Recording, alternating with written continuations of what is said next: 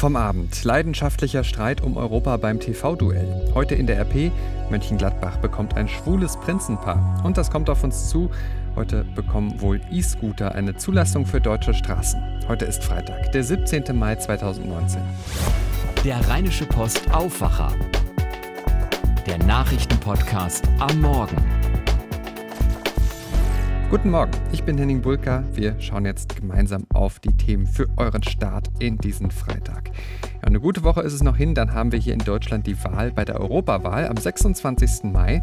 Und so langsam erreicht der Wahlkampf wirklich die heiße Phase, unter anderem mit Duellen im Fernsehen. Wer gestern Abend das ZDF eingeschaltet hat, der konnte einen Niederländer und einen Bayern leidenschaftlich streiten sehen um die Zukunft Europas. Franz Timmermans, Spitzenkandidat für die Europawahl der Sozialdemokraten und Manfred Weber, Spitzenkandidat der Europäischen Volkspartei. Ich als Kommissionspräsident übernehme persönlich die Verantwortlichkeit für Klimawandel, persönlich die Verantwortlichkeit für Nachhaltigkeit, damit wir diese Ziele umsetzen, damit wir sagen können, bis 2030 sind sie umgesetzt, bis 2050 ist Europa klimaneutral. Das können wir schaffen. Wieso gibt es noch immer keine Steuer bei Kerosin? Das ist doch verrückt.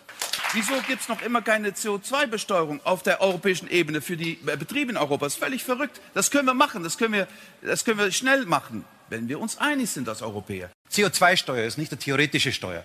CO2-Steuer heißt höhere Spritpreise und heißt höhere Heizölpreise für zu Hause. Und ich sage Ihnen, ich will ambitioniert sein im Klimaschutz, aber ich will nicht, dass die Rentner die, die im ländlichen Raum die Pendler sind und vielleicht die Ärmsten in unserer Gesellschaft, die Leidtragenden der Entwicklung Aber sind, nicht besteuern, nicht bestrafen, sondern Innovation, neue Produkte, neue kreative Ansätze sind die Lösung, wie wir es bei Photovoltaik und bei Windkraft bereits machen.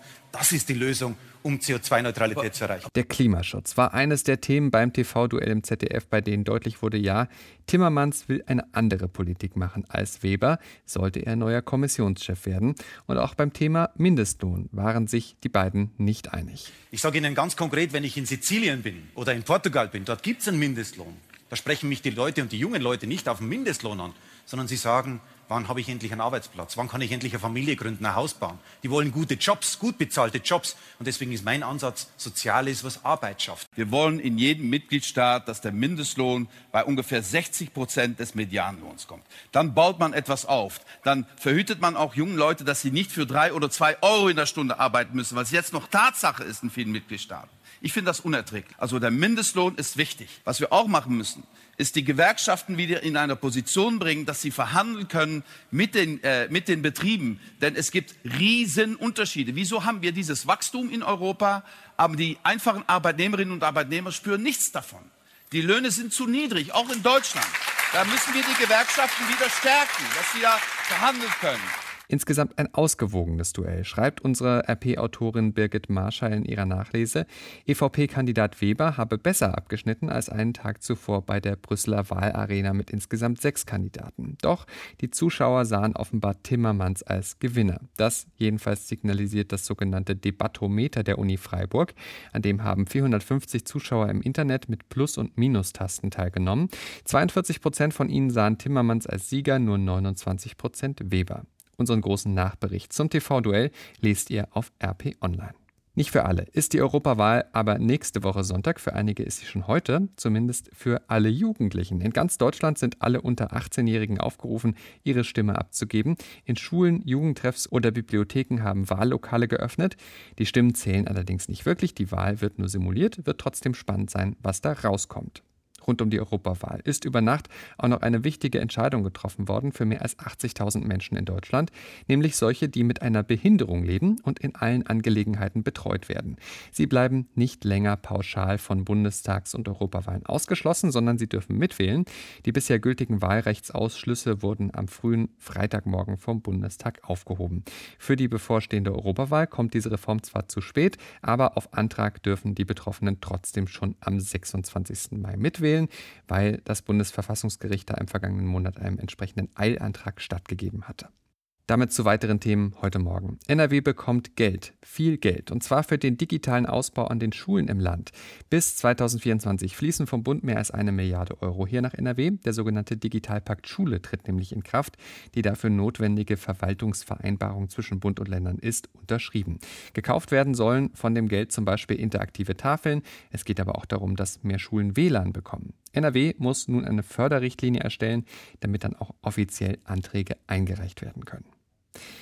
Die USA fordern von Deutschland ja schon seit längerem mehr Einsatz bei der Rüstung. Als NATO-Partner beteilige sich Deutschland nicht genug an der Lastenteilung. Nun reagiert die Bundesrepublik offenbar. Deutschland hat der NATO den größten Anstieg der Verteidigungsausgaben seit Jahrzehnten gemeldet.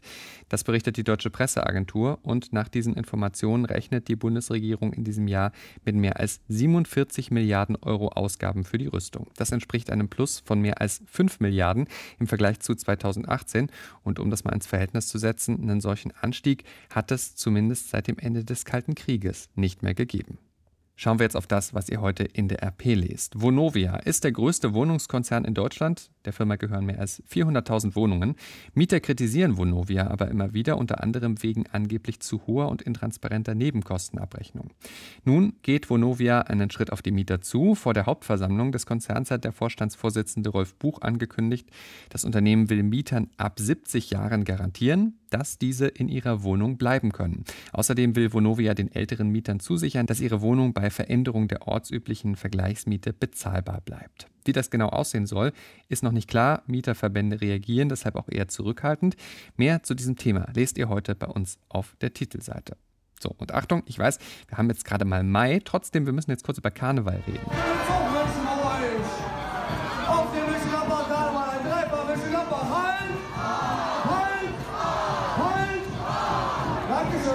Genauer gesagt über den Mönchengladbacher Karneval. Gerade gehört habt ihr Prinz Dirk den ersten vergangene Session beim Veilchen Dienstagszug.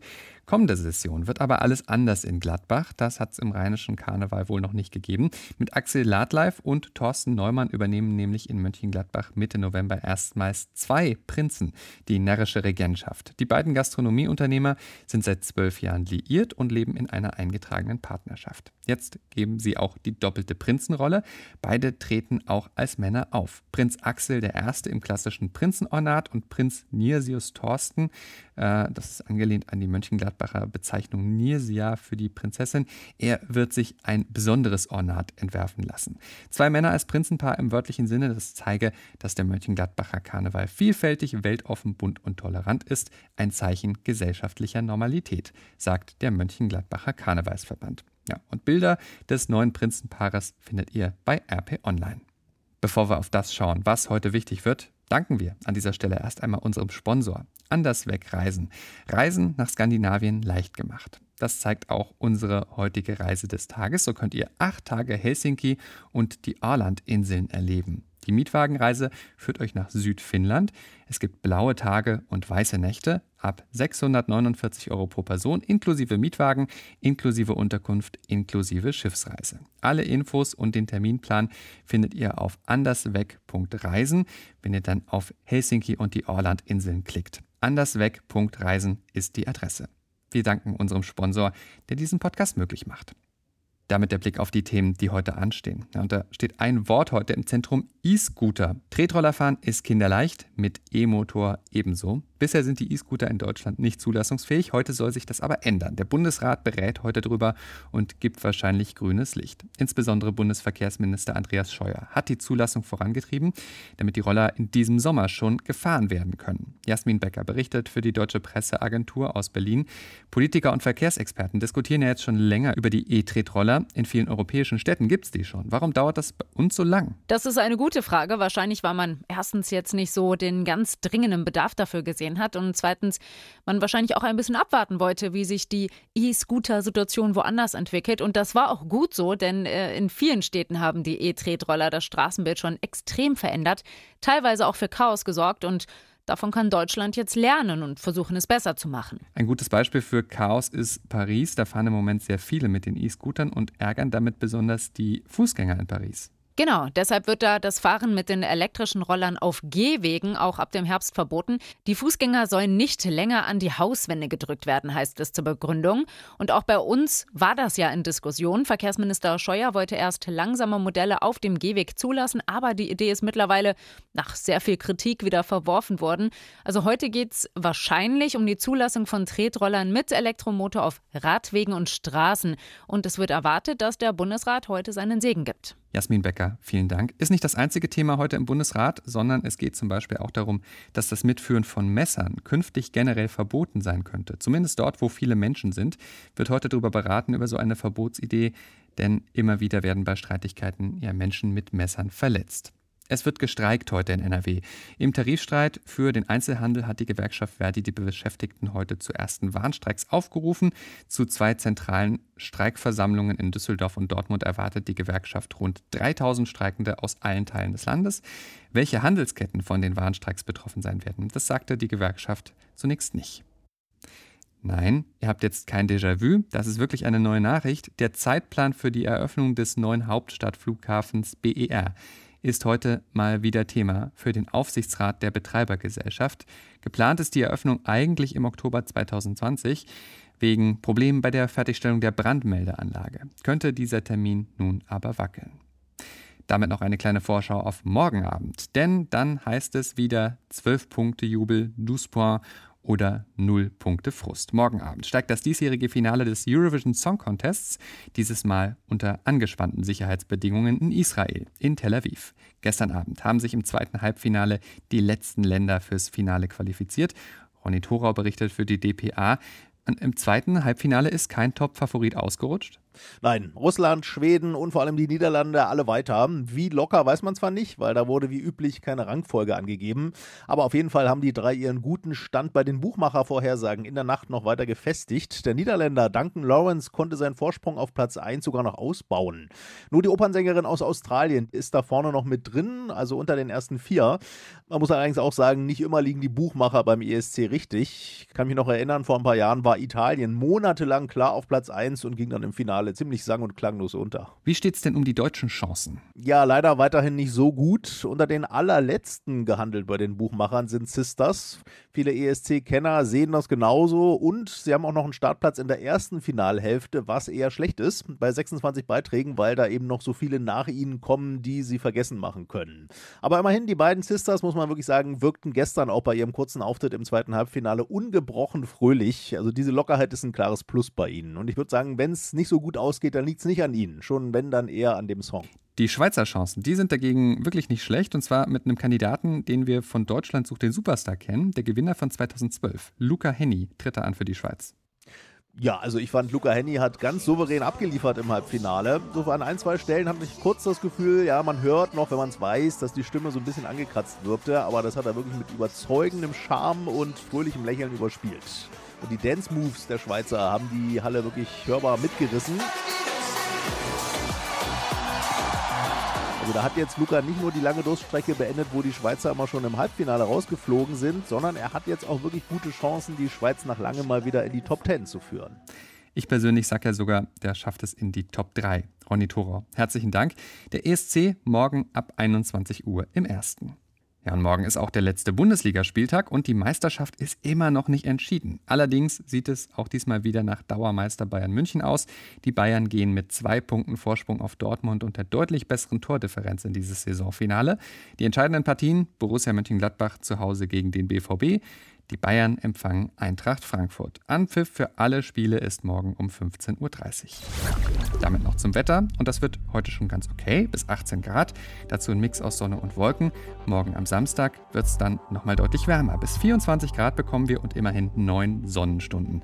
Am Sonntag sieht es dann ganz ähnlich aus. Das war der Rheinische Postaufwacher vom 17. Mai 2019. Mein Name ist Henning Bulka. Habt jetzt einen guten und erfolgreichen Tag und dann ein schönes Wochenende. Wir sind dann am Montag wieder für euch da. Ciao, ciao. Mehr bei uns im Netz www.rp-online.de